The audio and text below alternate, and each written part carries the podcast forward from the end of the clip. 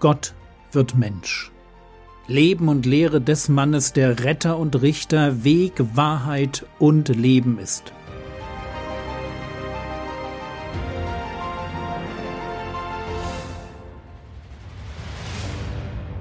Episode 7 Und das Wort wurde Mensch.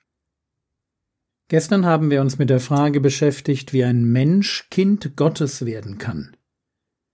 Und wir haben gelernt, dass sich alles darum dreht, den Herrn Jesus aufzunehmen und an seinen Namen zu glauben. Bevor wir uns der Menschwerdung Gottes zuwenden, wollen wir noch schnell drei Dinge betrachten, die mich nicht zu einem Kind Gottes machen. Johannes 1, Vers 13, die nicht ausgeblüht, auch nicht aus dem Willen des Fleisches, auch nicht aus dem Willen des Mannes, sondern aus Gott geboren sind. Fangen wir hinten an. Aus Gott geboren. Das Motiv werden wir mindestens im Johannesevangelium noch öfter finden. Ein Kind Gottes, also ein Christ, muss zweimal geboren werden.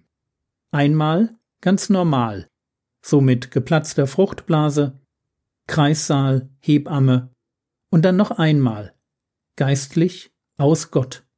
Frage, was funktioniert dabei nicht?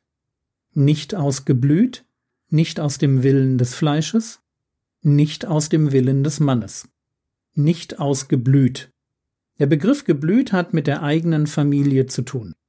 Familie sind Blutsverwandte. Ich werde nicht dadurch ein Kind Gottes, dass ich aus der richtigen Familie stamme. Es reicht also nicht, dass ich Eltern habe, die schon Christen sind. Das ist an und für sich super, weil ich an meinen Eltern sehen kann, wie der Glaube an Jesus ihren Charakter, ihren Umgang miteinander und ihr Leben prägt. Das ist vielleicht das beste Zeugnis für die Echtheit des Evangeliums, das ich bekommen kann. Aber auch wenn ich eine gläubige Mutter habe, die täglich auf den Knien für mich betet, wenn ich einen gläubigen Vater habe, der die Bibel liest und Jesus als seinem Herrn treu nachfolgt, so macht mich das nicht zu einem Kind Gottes nicht aus dem Willen des Fleisches.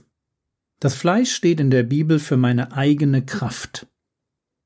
Wie man sein Fleisch, das heißt seinen Körper, anfassen kann, so ist der Wille des Fleisches eine Beschreibung dessen, was ich aus eigener Kraft, aus eigener Anstrengung, also mit Fleiß, Entschlossenheit und Einsatz selber schaffen kann. Ich kann so viel Gutes tun, wie ich will. Ich kann ein super netter Typ sein, den alle mögen, ich kann mich anstrengen, aber wenn ich nicht Jesus aufnehme und an seinen Namen glaube, dann werde ich nicht von neuem geboren. Dann bin ich kein Kind Gottes.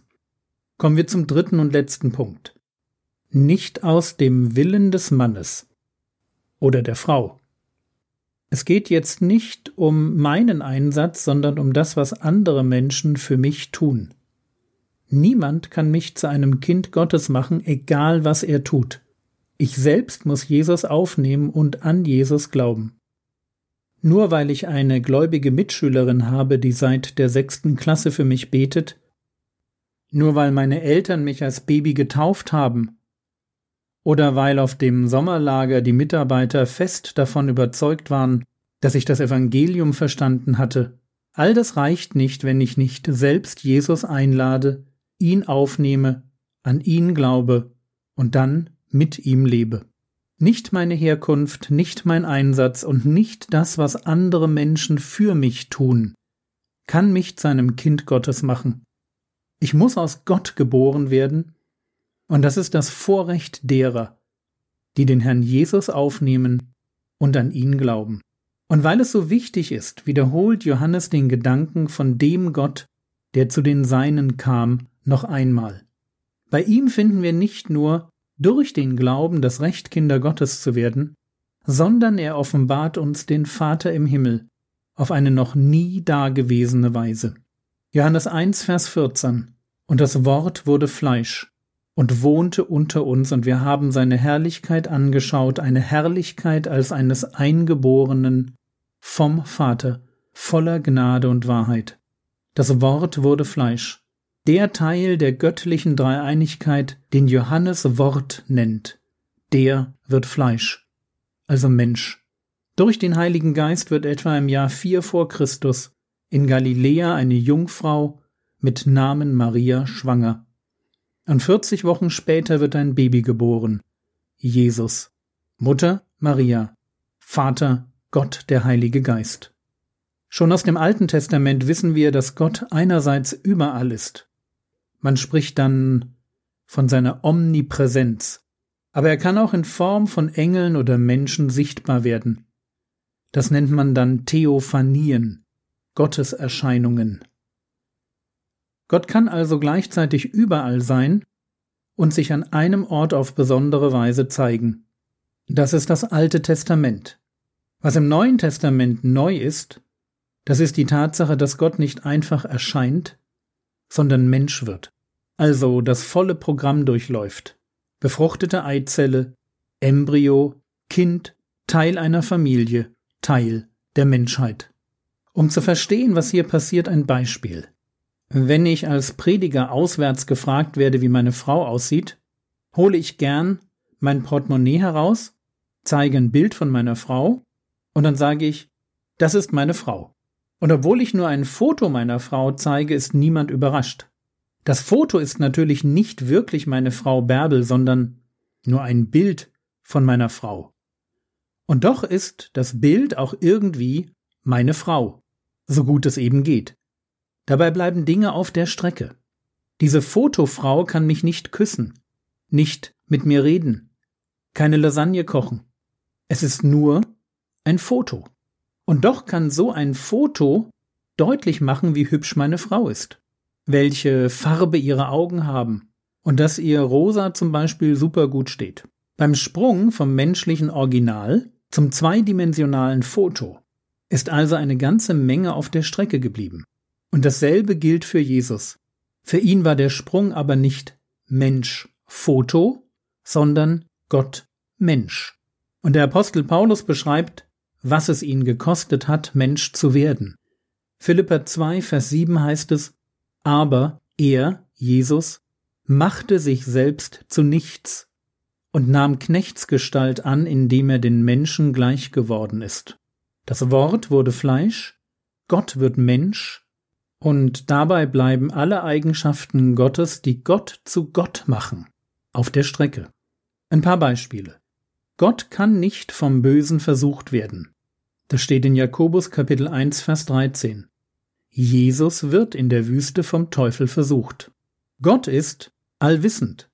Als Mensch ist Gott das Wort plötzlich nicht mehr allwissend. Auf die Frage, wann die Dinge passieren, von denen Jesus in der Endzeitrede spricht, gibt er unumwunden zu, Zitat aus Markus 13, 32, von jenem Tag aber oder der Stunde weiß niemand, auch nicht die Engel im Himmel, auch nicht der Sohn, sondern nur der Vater.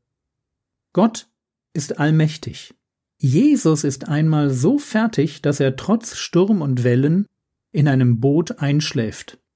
Gott ist allgegenwärtig. Als Mensch kann Jesus nur an einem Ort zu einer Zeit sein. Es ist wichtig, dass wir das verstehen. Gott wird Mensch, nicht Halbgott, sondern Mensch und lebt das Leben, das wir hätten leben sollen. Er ist ganz Mensch, nur mit einer Ausnahme. Hebräer 4, Vers 15. Denn wir haben nicht einen hohen Priester, der nicht Mitleid haben könnte mit unseren Schwachheiten, sondern der in allem in gleicher Weise wie wir versucht worden ist, doch ohne Sünde. Ganz Mensch, aber ohne Sünde. Ganz Mensch heißt, dass Jesus ganz normal war.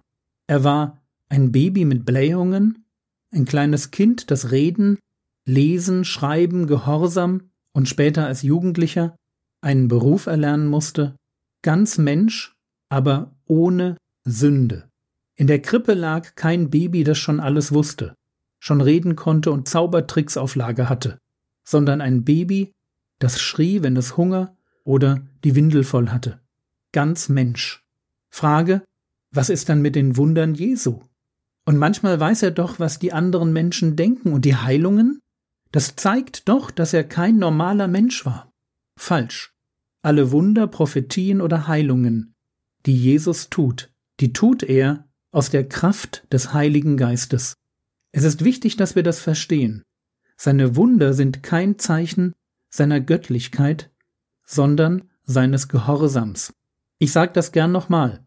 Seine Wunder sind kein Zeichen seiner Göttlichkeit, sondern seines Gehorsams.